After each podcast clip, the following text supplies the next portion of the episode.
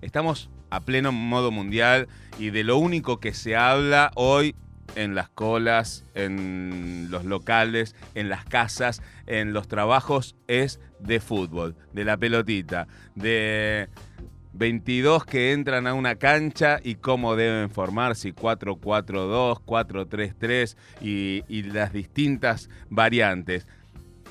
Pero no solo de mundial se vive y no solo de fútbol masculino amigos, amigas, sino que eh, también hay otros espacios en donde se está empezando a debatir acerca de cómo eh, empezamos a integrar no solo el fútbol femenino, sino el fútbol amateur y el deporte más allá del negocio. Y bueno, vamos a hablar ahora con Mónica Santino, que es ex jugadora de fútbol y directora técnica que eso está buenísimo que haya más directoras técnicas de la nuestra, un club en la Villa 31, y ella va a ser parte y expositora en el octavo Congreso Internacional de Violencia, Maltrato y Abuso. Y vamos a preguntarle un poco de esto, ¿no? De la actualidad del fútbol en las villas, del fútbol femenino y de este Congreso Internacional. ¿Qué tal? Buenas tardes, Mónica Martín Mesuti te saluda. ¿Cómo estás?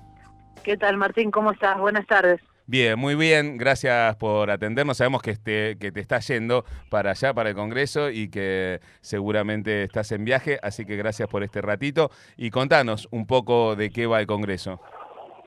El, Congreso está organizado, convocado y pensado por eh, compañeras de Unidas por el Fútbol Femenino, que es una organización que surge a partir de, la muerte de Juliana, de una jugadora de fútbol que muere en un accidente automovilístico en ruta por, eh, digamos, negligencia del club, ¿no? El club es argentino de Merlo.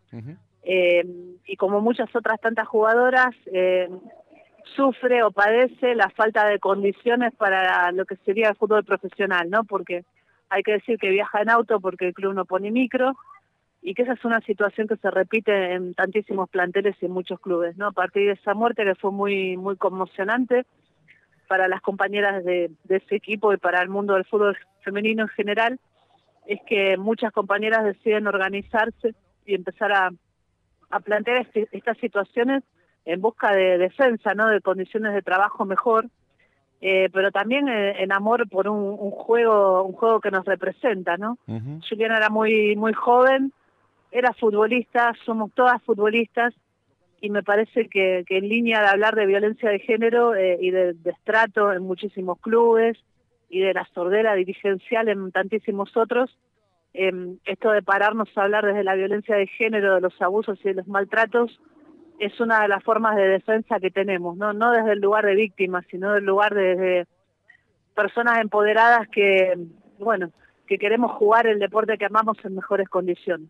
Bien, eh, sí, hablamos con las chicas de, de Unidas por el Fútbol Femenino hace, hace algunas semanas cuando estaban ahí haciendo su segunda asamblea y nos contaban un poco eso y también nos relataban el miedo que tienen a veces de, decir en, qué club están jugando y todo porque eh, tienen miedos a las represalias. Y esto también habla de, la violencia que ejercen los clubes sobre las mujeres que, se dedican a, a esto de manera o quieren intentarlo hacer de manera profesional. Nos queda mucho eh, tramo por recorrer para que eso pase, pero em, preguntarte, eh, Mónica, en, en medio de este mundial que se juega, con todas esas denuncias que hay acerca de la misoginia y del maltrato femenino y que se hagan Qatar y todo esto, eh, ¿cómo repercute en, en, en vos, en ustedes, en el colectivo, como jugadoras de fútbol femenino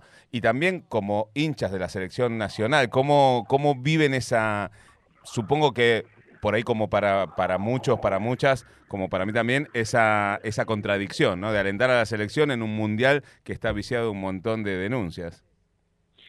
Sí, sí, no, si, si vas a la, a la historia de los mundiales, eh, siempre estás eh, ahí, ¿no? al pasito de la contradicción o abrazándola o eh, haciéndote sentir las dos cosas, ¿no? La, la pasión y la, y la cuestión perversa que, que, mm. muchas veces guarda, que no es culpa del deporte en sí, eh, no tiene la culpa el amor que sentimos por el juego, estamos todas alentando a la selección, felices de, de cómo se paró después de, un debut con derrota, de, del hermoso espectáculo futbolístico que disfrutamos el, otro día en el partido frente a Polonia y, de muchas otras cosas que, que nos está dejando a nivel futbolístico el Mundial, que, que, a todas nos llena de felicidad porque somos futbolistas.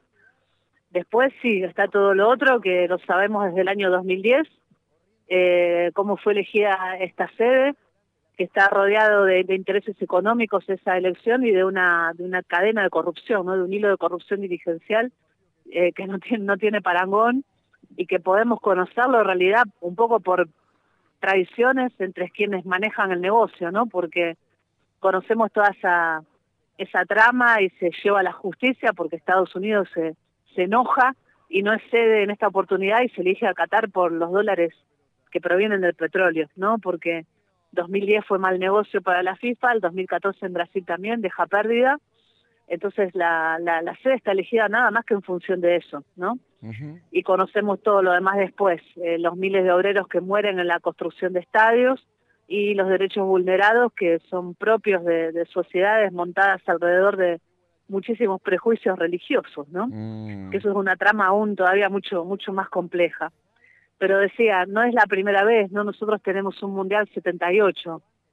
Sí, em, claro. Con, una selección que lo gana, es campeona del mundo con argumento futbolístico, y tenés el lugar donde se celebró ese título del mundo a, a 15 cuadras nomás del mayor campo de, exterminio que fue la peor dictadura de nuestras vidas, ¿no? Como es la, ex ESMA. Eh, y tenías eso, ¿no? Y una junta militar que usaba eh, el fútbol de, la peor manera que se pueda usar, contra la alegría de montones de personas que tenían ganas de celebrar un título que, bueno, fue, fue legítimo, jugado y disputado en cancha. Em, entonces no es la primera vez. Eh, el fútbol como el, mayor espectáculo del mundo, el deporte de los pueblos, el juego de los pueblos, el más popular, le pasan todas estas cosas. Ahora, bueno, vos no vas a dejar de alentar a la selección por esto, sin tener en cuenta toda esa conciencia política y de alguna manera seguir luchando para que quienes laburamos el fútbol mujeres futbolistas, varones futbolistas, identidades diversas futbolistas, bueno, encontramos alguna forma de agruparnos para, para luchar contra todo ese negocio que es enorme, que nos sobrepasa la mayoría de las veces, pero creo que decirlo y pronunciarlo es una de las formas de resistencia que encontramos. Clarísimo, Mónica. Eh, dos cositas y, y, ya no te molestamos más. Una es esto que sos técnica de fútbol y que, que es algo que hace algunos años era impensado, ¿no? Em, empezaban eh, ustedes a jugar al fútbol, al fútbol femenino. Digo, yo creo que el horizonte, no sé lo que vos pensás, que en algún momento el fútbol sea mixto, ni masculino ni femenino, y que todos podamos, todos podamos jugar eh, sin, sin tener que estar haciendo divisiones por género. Pero digo, que, que vos puedas desarrollar eh, la profesión, el oficio de técnica, eh, es algo también que, debe haber costado mucho trabajo, ¿no? Sí, nos costó un montón de, trabajo a todas las que somos técnicas, ¿no? Pensar que la mayoría de nosotras se recibió en cursos y en lugares donde son todos varones, donde somos muy poquitas nosotras en relación. Entramos a un mundo absolutamente masculino. Em, tengo que decir que en, el, día de ayer, y hoy va, va a recibir el diploma de directora técnica, otra de las compañeras de la nuestra, María José Figueroa y que para nosotras es un motivo de orgullo y alegría enorme por cada compañera que se recibe. Qué emoción, eh, Pero que es un mundo que todavía eh, nos es muy hostil, ¿no? Cuando vos recorres todos los equipos de la Liga Profesional de Fútbol Femenino en Argentina, vas a encontrar que el 97, 98% de los entrenadores siguen siendo varones, que es un lugar, el lugar del saber de fútbol que no sé si esquivo, que para nosotras el saber de fútbol es bastante relativo, ¿no? Como saber de la vida misma y que se ha construido también una masculinidad muy fuerte, ¿no? Alrededor de ese rol. Y me parece que hoy hay que pensar en direcciones técnicas donde en realidad son grupos o cuerpos técnicos donde debe haber una interdisciplina, una circulación de palabra y otra forma. Y creo que ahí desde una perspectiva de género tenemos un montón para aportar, ¿no? Que los cursos de director técnico y directora técnica deben mejorar, eh, que no alcanza con lo que se aprende ahí, que en realidad se aprende muy poco y que todavía está rodeado de, todas esas cuestiones, ¿no? Mm. Eh, pero que es importantísimo, digamos, yo cuando jugaba, la verdad que no lo soñaba ni de cerca todo lo que nos está pasando hoy, y ojalá más exjugadoras se animen a hacer el, el curso, recibirse y pararse frente a un grupo, que lo primero que tenés que tener en cuenta es esa grupalidad, ¿no? este, y que después los sistemas tácticos y las estrategias varían de acuerdo al grupo de jugadores y jugadoras que podés eh, tener, pero que es un lugar de liderazgo que a nosotras también nos corresponde, ¿no? Mm. Eh, y también, digamos, aprovechar por felicitar enormemente a, Daniela Díaz, técnica de River, reciente campeona federal con, con River Play, y que viene de un armado en, Belgrano de Córdoba, eh, con un equipo que también sale campeón y llega a primera, y que es muy importante nuestros laburos en los clubes así de abajo para arriba, ¿no? Pensando en divisiones inferiores, y en todo lo que hay que tener en cuenta. El laburo de técnico es apasionante, es muy lindo, es muy hermoso pensar en, los planteles, pensar en esos estados de ánimo y pensar y encontrarles un lugar en la cancha, ¿no? Y convencer de que, bueno, titular y suplente quizás no exista, ¿no? Y que estamos todos en función de una, de una grupalidad. Es, es realmente hermoso y nosotras pensamos seguir apuntando a eso, ¿no? A que haya cada vez más directoras técnicas y en un curso donde la perspectiva de género no esté, no esté ausente. Eh, ojalá, ojalá que ese futuro no sea muy lejano.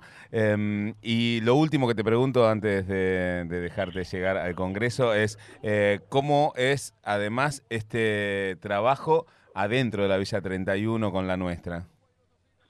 Y es, es mucho más que únicamente la cancha de fútbol. Eh, nosotras tratamos de, que el entrenamiento sea de calidad, que permita a la compañera que quiere solamente ir a jugar, jugar y que la que quiere ser futbolista empiece a formarse. Estamos en este momento con un cuerpo técnico de 15 compañeras, desde cuando yo empecé yo sola hace 15 años, en el 2007, eh, donde esa interdisciplina juega, con trabajadora social, con educadora popular, eh, y con mucha circulación de palabra ahí, mucho pensamiento, ¿no? Porque mm. Nosotras entendemos el fútbol como una herramienta indispensable para luchar contra la violencia de género, desde ese lugar de poder, de pararte a hacer un deporte que siempre te dijeron que no lo podías hacer, de cobrar fuerza desde esos cuerpos, desde esos vínculos, de ese lenguaje y de ese territorio, no esa cancha que, pudimos conquistar en el barrio. Así que la nuestra es todo eso, ¿no? Eh, es un montón, no tenemos techo y esperamos algún día ser club con sede propia y entrar al campeonato de AFA desde nuestras lógicas, ¿no? Como, como club. Hermoso, hermosa historia, te agradecemos este ratito y bueno, seguramente te, volveremos a molestar después de concluir el Congreso para, para ver qué, cuáles fueron las, las, cosas que se trataron y la síntesis de, de lo que allí se, se, se termine debatiendo y discutiendo. Gracias, Mónica. No, a ustedes, un abrazo grande, muchas gracias. Otro para vos, gracias a vos.